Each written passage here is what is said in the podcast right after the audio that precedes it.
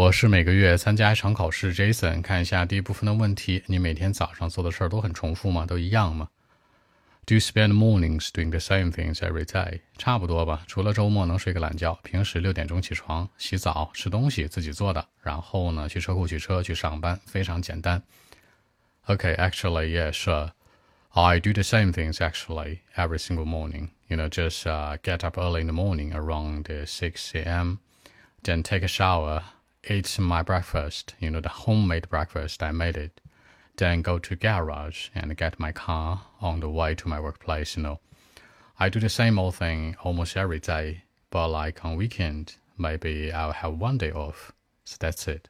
那洗个澡，take a shower，自己做早餐，do homemade breakfast，去车库，go to garage，一直做一样的事儿。I do the same old thing。更多文本问题，微信 b 一七六九三九一零七。